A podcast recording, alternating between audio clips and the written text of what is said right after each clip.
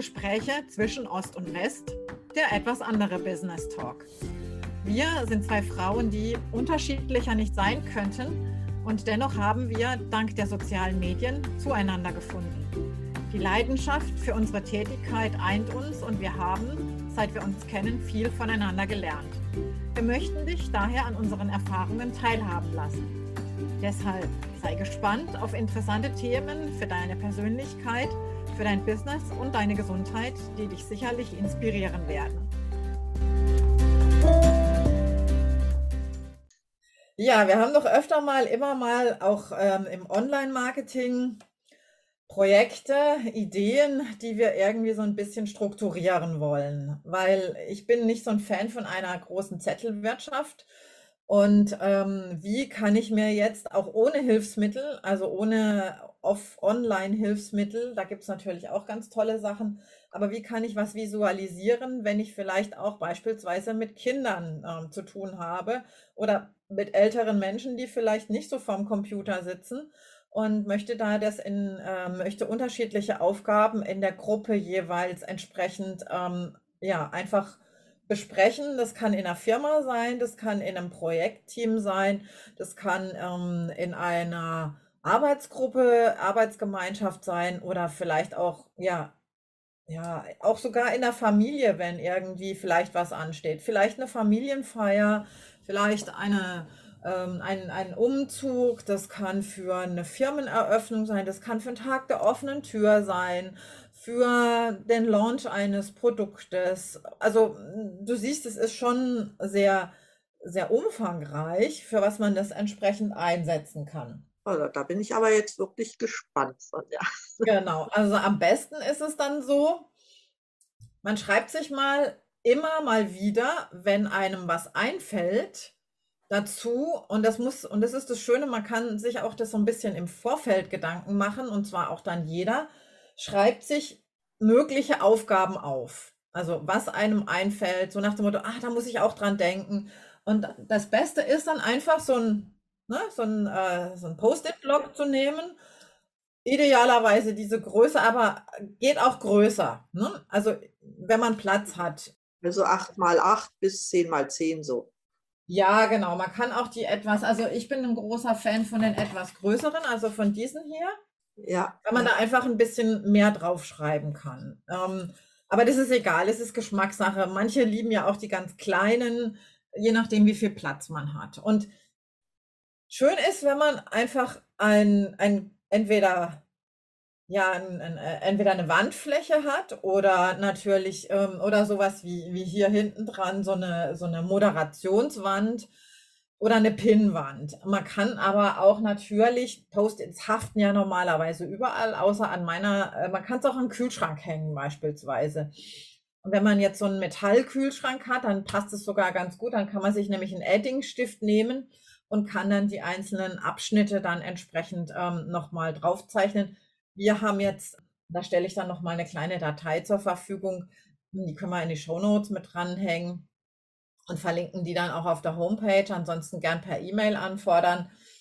Brauchen wir eigentlich ein Blatt Papier, ein großes Blatt Papier oder wie gesagt irgendwie aufgezeichnet oder man kann es mit, ähm, wenn man jetzt keine, wenn man sagt, ich möchte auf dem Kühlschrank jetzt kein Edding drauf haben, kann man natürlich auch Krepppapier nehmen oder Kreppband, wo man was man zum Abkleben nimmt äh, beim Renovieren und kann sich vier Felder machen. Ja. Also wir brauchen vier Felder mit entsprechender Überschrift, wie so eine Tabelle. Eine Tabelle mit vier Spalten.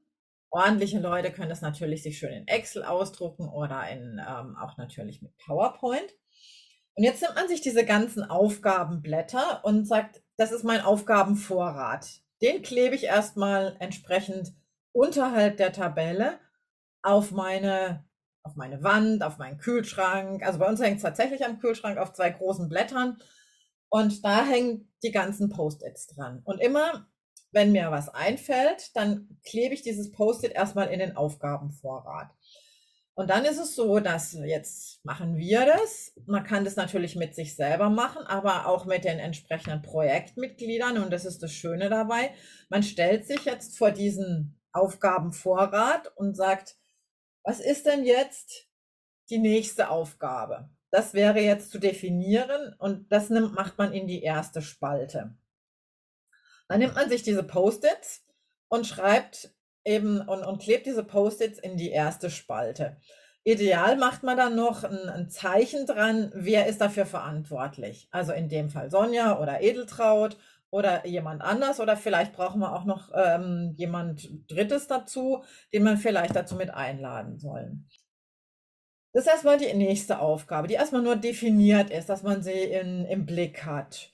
Im nächsten Schritt ist es dann so, man schiebt, nimmt dann diesen Zettel, diesen, dieses Post-it in die Bearbeitung, dass man weiß, aha, an den Projekten wird jetzt gerade gearbeitet, ich brauche vielleicht, ich muss dazu recherchieren, ich habe vielleicht auch ein bestimmtes Datum dahinter. Und ja, also was auch praktisch ist, ist vielleicht, wenn man einen Monat oder ein Datum entsprechend auch noch auf dieses Post-it mit draufschreibt.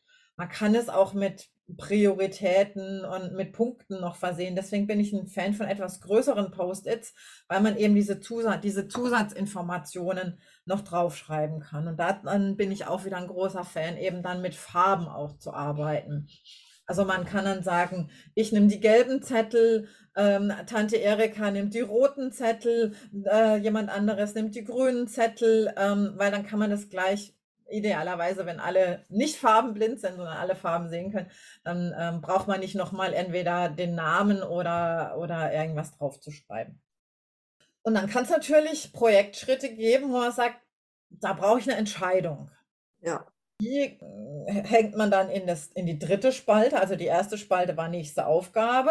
Die zweite Spalte ist äh, in Bearbeitung. Die dritte Spalte ist zur Entscheidung. Also da ist dann die Frage, ob man sich beim nächsten, also es nennt sich auch Scrum-Technik, ähm, ähm, beim nächsten Zusammentreffen dann darüber entscheidet oder ob man dann jemand bestimmt, der entscheidet, sozusagen. Das ist die dritte Spalte. Ich sage ja, das Ding ist super easy, super einfach. Und die vierte Spalte, da kommt alles hin, was erledigt ist. Ah ja dann wird es einfach entsprechend ähm, da sozusagen abgelegt. Und dann kann man da sehen und damit wird der Aufgabenvorrat auf die, also man fängt mit einem ganz großen Aufgabenvorrat an. Der wird auf die Art und Weise dann immer weniger und dann das Feld mit dem erledigt sollte dann entsprechend immer mehr werden. Aber dadurch, dass man dies noch vor sich liegen hat, wenn vielleicht noch eine zusätzliche Aufgabe dazu kommt, die an die man nicht gedacht hat, kann man das natürlich wieder aus dem Erledigt wieder in Bearbeitung oder neu in, zur Entscheidung nochmal rausnehmen. Deswegen, man schmeißt mhm. es nicht weg, sondern man legt es eben ähm, ab, sozusagen, dass man es dann nochmal irgendwie griffbereit hat. Und so muss man halt schauen, ob das, es kann bei komplexen Projekten, wenn man jetzt zum Beispiel ein Softwareprojekt hätte, dann wird es sich lohnen, da einmal am Tag drauf zu gucken Während wir gucken jetzt einmal die Woche mit einem komplexen äh, Projekt äh, drauf. Wenn man natürlich auch sowas hat wie mit Teams, dann schaut man innerhalb des Teammeetings ähm, vielleicht drauf. Innerhalb der Familie könnte man dann auch das mit einem Zoom-Call machen und sagen, ich mache das zum Beispiel auf so ein Flipchart, ähm, klebe ich diese Post-its drauf. Ähm, natürlich gibt es auch Online-Tools, mit denen man das machen kann, aber dann braucht natürlich jeder Zugang auf dieses Online-Tool. Und ich wollte jetzt heute mal, da können wir ein andermal drauf eingehen. Da gibt es nämlich auch ganz, äh, habe ich auch sehr nette Tools kennengelernt, wo man auch mit größeren Gruppen zusammenarbeiten kann, wo es dann eben virtuelle Post-its gibt. Das finde ich auch ganz klasse und die man dann eben auch einfach per Mausklick verschieben kann. Nur je nachdem, wenn man halt seine eigenen Projekte hat und die jetzt, sagen wir mal, mit 20, 30, 40 Post-its halt so auf die Art und Weise ähm, sehr greifbar und griffig gemacht werden können, dann äh, würde ich das auf alle Fälle entsprechend empfehlen. Ja, wunderbar. Eine tolle Variante, um mit größeren oder auch kleineren Projekten guten Überblick zu behalten, zum einen und auch ja, den Fortschritt beobachten zu können und keine Aufgabe zu vergessen. Ich glaube, das ist das Allerwichtigste mit. Ne? Ja, richtig. Also die Auf also dass man und, wenn das Schöne ist, ähm, wenn einem wie gesagt zwischendurch noch was einfällt, man kann es immer wieder einpassen, äh, einbringen und weil manche Dinge entwickeln sich ja erst im Laufe der Zeit und es ist ja ein entsprechender Prozess, der sich, ähm, ja, der sich im, im wahrsten Sinne des Wickels so, so entfaltet und entrollt. Und dann sieht man wieder vielleicht noch, und dann kommt noch ein neuer Aspekt, weil man vielleicht sich mit jemandem unterhalten hat. Und man kann es natürlich auch sehr gut zur Produktentwicklung äh, hernehmen und sagen, wenn ich jetzt ein, ein, Produkt habe, jetzt wie wir unser aktuelles Bundle haben, zu sagen, ähm, in welchem Produktschritt brauche ich denn was und welche Informationen muss ich vielleicht an welcher Stelle auch geben ähm, und kann sich das eben sehr, sehr plakativ und sehr einfach ähm, hin, ja, visualisieren. Also man kann sich das sehen, ohne dass man eben, und das finde ich das Schöne, von irgendwelchen äh, Tools abhängig ist. Ähm, das ist auch sehr schön gedacht für die Menschen, die haptisch sind, also die was anfassen wollen. Wie gesagt, auch mit Familien und kleinen Kindern, weil wenn man das mit Symbolen macht und vielleicht auch Aufgaben dann auf die Art und Weise definiert, dann weiß jeder, das ist dein, deine Aufgabe sozusagen. Und beim nächsten Treffen, ja, die ist jetzt in Bearbeitung.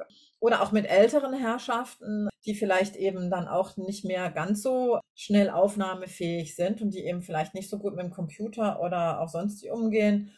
Und ähm, das finde ich eben sehr elegant, weil es so einfach ist. Ja. ja, das ist ja auch der Sinn des Ganzen. Wenn es einfach ist, macht es auch mehr Spaß und ja, keiner verliert mehr den Überblick und jeder weiß, was er zu tun hat. Das finde ich toll. Genau, von daher ist es jetzt eine, vielleicht eine etwas kürzere Episode heute, aber die Frage an euch ist oder an dich auch speziell, mit welchen Tools organisierst du denn deine Projekte oder deine Aufgaben?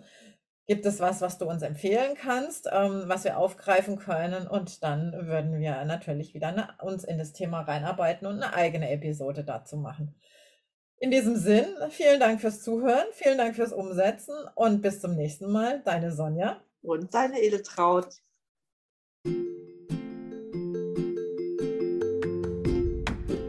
Toll, Sonja, vielen Dank. Gerne. Eine Bitte habe ich noch. Wir sind ja noch nicht so lange dabei, deshalb liegt uns sehr viel daran, dass ihr uns abonniert. Ja, das könnt ihr auf allen Kanälen machen, die Podcaste veröffentlichen. Abonniert uns und bei iTunes ganz besonders wichtig, gebt uns eine Bewertung ab, möglichst eine mit vielen Sternen. Dann wird der Podcast nämlich von viel mehr Leuten gehört. Und in dem Sinne freuen wir uns natürlich auch über euer Feedback und wünschen euch eine gute Zeit. Eure Sonja. Eure Edeltraut.